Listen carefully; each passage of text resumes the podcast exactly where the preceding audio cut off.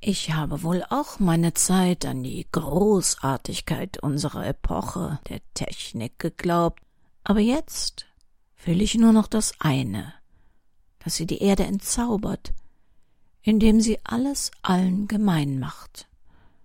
Christian Morgenstern, geboren 1871 und gestorben 1914. Eine Entwicklung in Aphorismen und Tagebuchnotizen, herausgegeben 1918 posthum.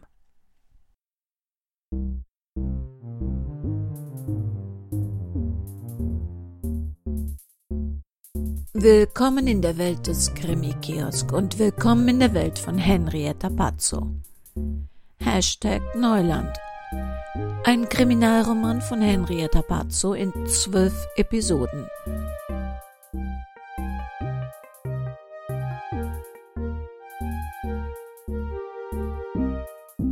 Eine Produktion des Krimi-Kiosk-Verlages Petra Weber in Köln.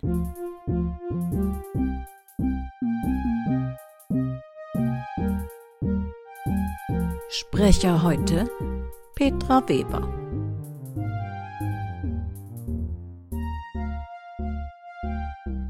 Sie hören Episode 5.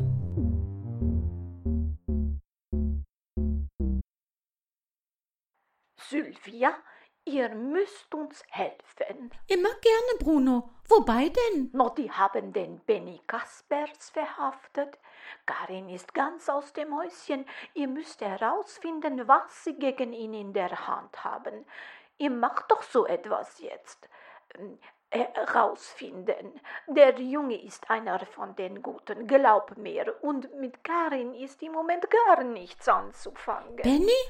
Der ist im Seniorenheim Casa Tramonto? Karin hatte schon angerufen, weil Frank Siebert ihn verhört und mitgenommen hat. Ist er jetzt sogar verhaftet? No, noch nicht. Frank hat ihn jetzt zur Befragung mitgenommen, aber das klingt alles nicht sehr gut. Was ist denn los bei denen im Casa Tramonto? Siebert ist doch wieder bei der Mordkommission, die werden sich doch da nicht an die Gurke gegangen sein. Sagen wir so, da sind ein paar Leutchen gestorben. Mein Gott, das ist bei dem Altersdurchschnitt da nicht verwunderlich und auch nichts Besonderes. Aber einer von den Angehörigen hat behauptet, das wäre Mord. Und dann haben sie den Benny plötzlich zugesetzt. Der Junge ist nun krankgeschrieben, aber der hat nichts getan. Ihr müsst herauskriegen, was die gegen ihn haben. Ich schicke Barbara mal ins Casa Tramonto. Hat er schon einen Anwalt? Meinst du, sie macht das? Bisher ist der Kreis ihrer Bewegungen sehr klein. Na, und Strafrecht? Na, dann ist das eine gute Gelegenheit, den zu erweitern. Und sie muss ihn ja nicht wirklich vor Gericht verteidigen. Nur mal die Lage so rechtlich checken. Ich ruf dich wieder an.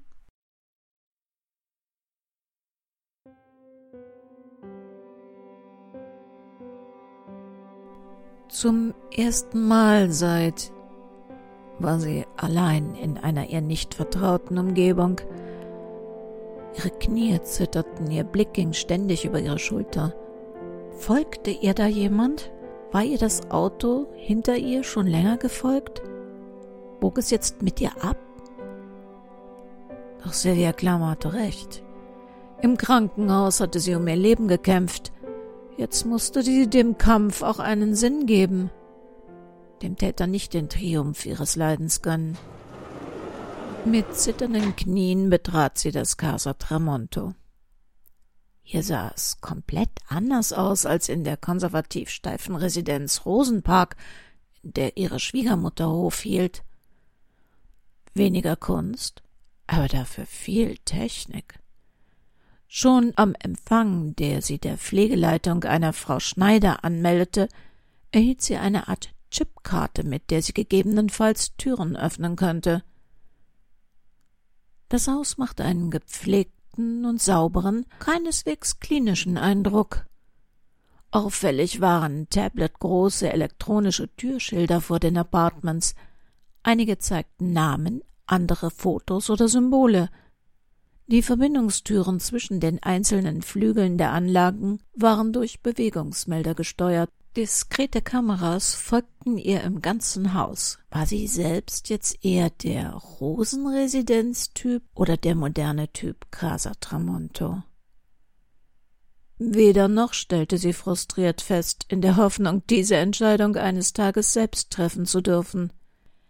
Raum 502 Elektronisches Schildchen Ranghild Schneider, Pflegeleitung. Frau Schneider? Sie sind die Pflegeleiterin? Ja, der Empfang meinte, Sie kämen in einer wichtigen Angelegenheit. Danke, dass Sie sich ohne vorherige Anmeldung Zeit für mich nehmen. Mein Name ist Manott, Barbara Manott. Ich bin Anwältin und wegen Ihres Pflegers Benny Kaspers hier. Sehr vernünftig, dass der Junge sich rechtlich vertreten lässt. Bitte setzen Sie sich, Frau Manott, wenn ich Benny irgendwie helfen kann. Wir sind alle geschockt und halten die Anschuldigungen für falsch. Aber wir müssen so etwas nachgehen und haben selbstverständlich die Polizei darüber informiert. Wie sieht der Sachverhalt denn aus Ihrer Perspektive aus? Benny wird Ihnen sicher gesagt haben, dass es hier zu mehreren Todesfällen während seiner Nachtschichten gekommen ist. Mehrere heißt wie viele genau?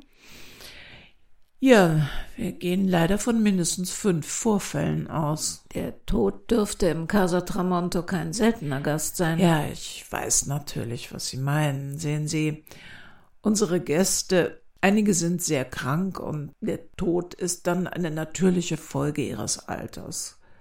Aber dann kommt er durchaus auch schon mal unerwartet, überraschend. Bei den fraglichen Fällen, und das sind nur die fünf, die uns sofort ins Auge fielen, ich bete zu Gott, dass es sich nicht noch ausweitet und wir auf dem Friedhof eine Massenexhumierung vornehmen lassen müssen. Also bei diesen fünf Fällen war der plötzliche Tod und die Häufung der Vorfälle eher eine Überraschung. Natürlich waren die Verstorbenen älter, allerdings noch recht fit. Sie selbst hatten aber nicht sofort geargwöhnt, dass etwas nicht stimmt. Ehrlicherweise nicht, obwohl. Naja, wir, also das betroffene Pflegepersonal, hatte den Gedanken an Suizid. Das muss ich zugeben, allerdings nie an Mord. Was brachte Ihre Mitarbeiter auf diesen Gedanken? Tja, die Abschiedspartys. Bitte? Es ist ausgesprochen seltsam, aber in den jeweiligen Wochen vor den Todesfällen veranstalteten die später Verstorbenen eine Art Party. Auf Befragen waren es nicht überprüfbare Jubiläen oder seltsame Anlässe. Also in unserem Haus darf jeder feiern, wann und wie und so oft er will, solange andere dabei nicht gestört werden. Erstaunlich war, Ebenfalls in allen fünf Fällen waren die Angelegenheiten zu 100 Prozent geregelt. Absolut nicht selbstverständlich, auch wenn wir regelmäßig informieren und Hilfestellungen in diesen Punkten geben. Sie meinen Testamente? Nicht nur. Es war ja, also zum Beispiel der Schmuck, der war schon verteilt. Fotos waren vernichtet worden oder weitergegeben. Es war, wie soll ich sagen, clean. Natürlich wissen hier alle Gäste, dass sie in der zweiten Lebenshälfte sind und eines Tages aber normalerweise bleibt bei einem überraschenden Tod bei bester Organisation etwas zurück, ungeordnet. Man stirbt nicht aufgeräumt, aber in diesen fünf Fällen war das anders. Deshalb dachten wir an mögliche Selbstmorde. Jedoch haben wir nicht herausfinden können, wie. Die Angehörigen, soweit vorhanden, wollten keine Autopsie und, und einigen letzten Briefen an sie hatten sie entnommen, dass die Verstorbenen mit ihrem Leben Frieden gemacht hatten. Wenn dem so war, sie brauchten keine Gewissheit bis auf den letzten Fall eben. Was war da? Fiese Erbstreitigkeiten.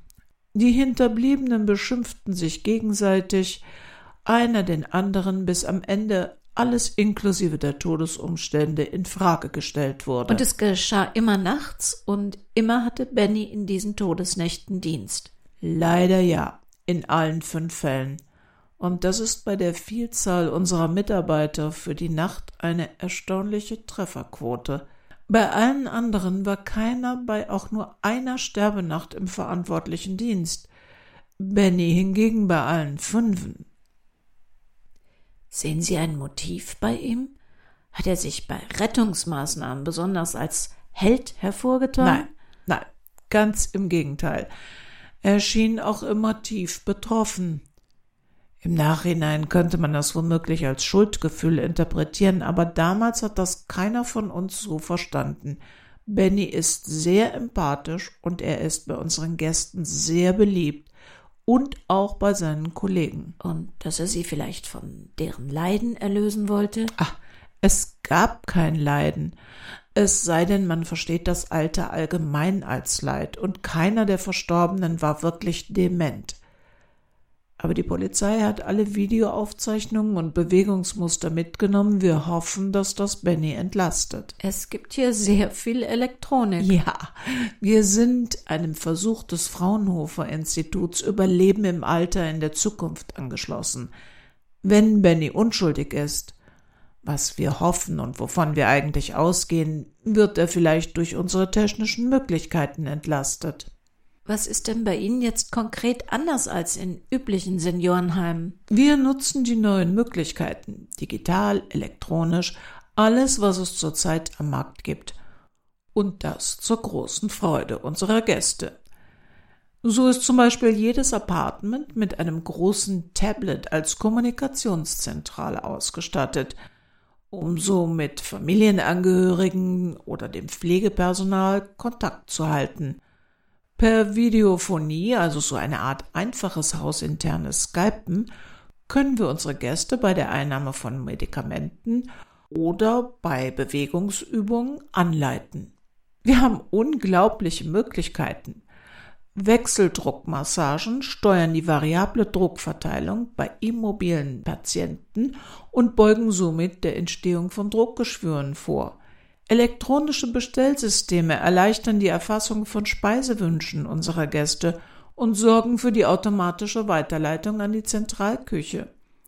Digitale Pflegedokumentationen erfassen Daten und Informationen Sie unterstützen bei der Pflegeplanung und erinnern an regelmäßig wiederkehrende Leistungen und Verrichtungen. EDV-gestützte Dienstpläne generieren zum Beispiel schon automatisch die Schichtpläne für mehrere Monate im Voraus und berechnen im Nachhinein die Mehrarbeitszeiten und Zulagen unserer Mitarbeiter.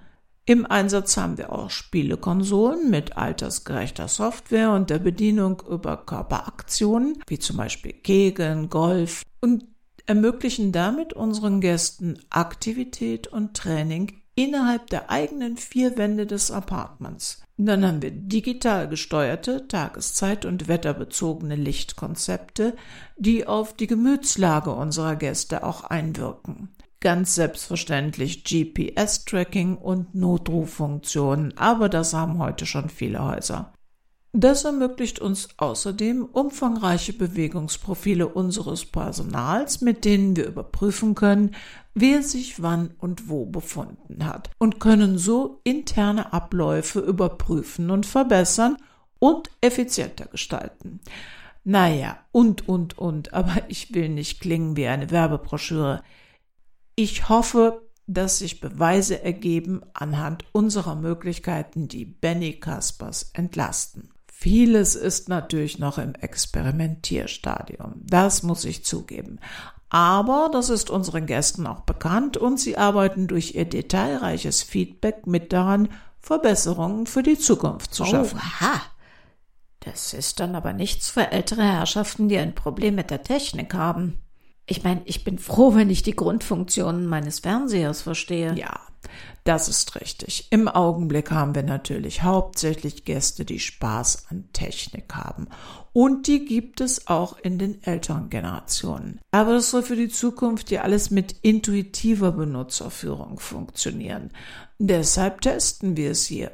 Und die kommenden Generationen, für die wir hier schon den Weg bereiten, die sind dann sowieso schon mit Computern groß geworden. Die werden sich wundern, wie wir hier im Steinzeitalter ohne all diese Errungenschaften mal ausgekommen sind. Dann vielen Dank, Frau Schneider. Wir werden die Ergebnisse der Kriminaltechnik und die Obduktion des letzten Todesfalles abwarten müssen. Wer weiß, vielleicht ergeben sich da noch ganz andere Ansatzpunkte. Beim Hinausgehen beschlich Barbara das beängstigende Gefühl, beobachtet zu werden. Oh Gott, du musst damit aufhören, dich verrückt zu machen. Andererseits kein Wunder, dass man sich beobachtet fühlt. Das wird an den vielen Kameras liegen, versuchte sie sich selbst zu beruhigen.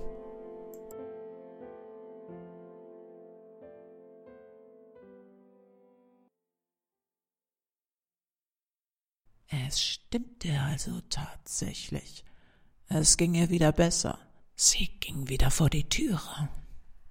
Nicht nur zur Seelenklempnerin, aber wieso gerade ins Altenheim? Suchte sie schon nach einem Plätzchen für sich zum Sterben? Nicht ein bisschen früh, Frau Mannert, aber da gehören Sie wahrscheinlich wirklich schon hin. Aufs Abstellgleis oder besser noch in die Abstellkammer, weggeschlossen für immer und vor sich hin dümpelnd, sabbernd nach Luft und Licht dringend. Dieser unkreative Geist zu dämlich, sich dem großen Schöpferischen hinzugeben, sich mit letzter Kraft ans Regelwerk des Gesetzes klammernd, will einfach nicht krepieren. Wenn diese Paragraphenreiterin nicht zufällig an jenem Abend am Telefon gehangen hätte, wäre sie heute nicht auf der Suche nach einem neuen Zuhause oder was immer sie da in der Casa Tramonto wollte. Aber du bist vorsichtig geworden, siehst dich dauernd um. Angst, Barbara Manott? Das ist ja noch schöner, als dich sterben zu sehen.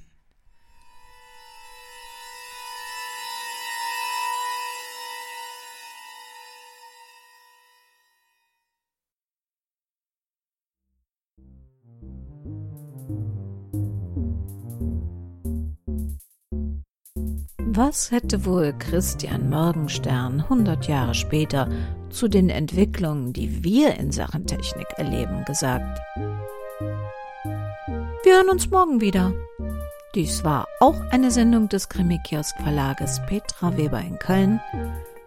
Und ob Sie nun technikgläubig sind oder eher ein Skeptiker, ob Sie sich der Technik verweigern oder darin verliebt sind, wie auch immer, passen Sie gut auf sich auf, weil das Leben sehr kurz ist.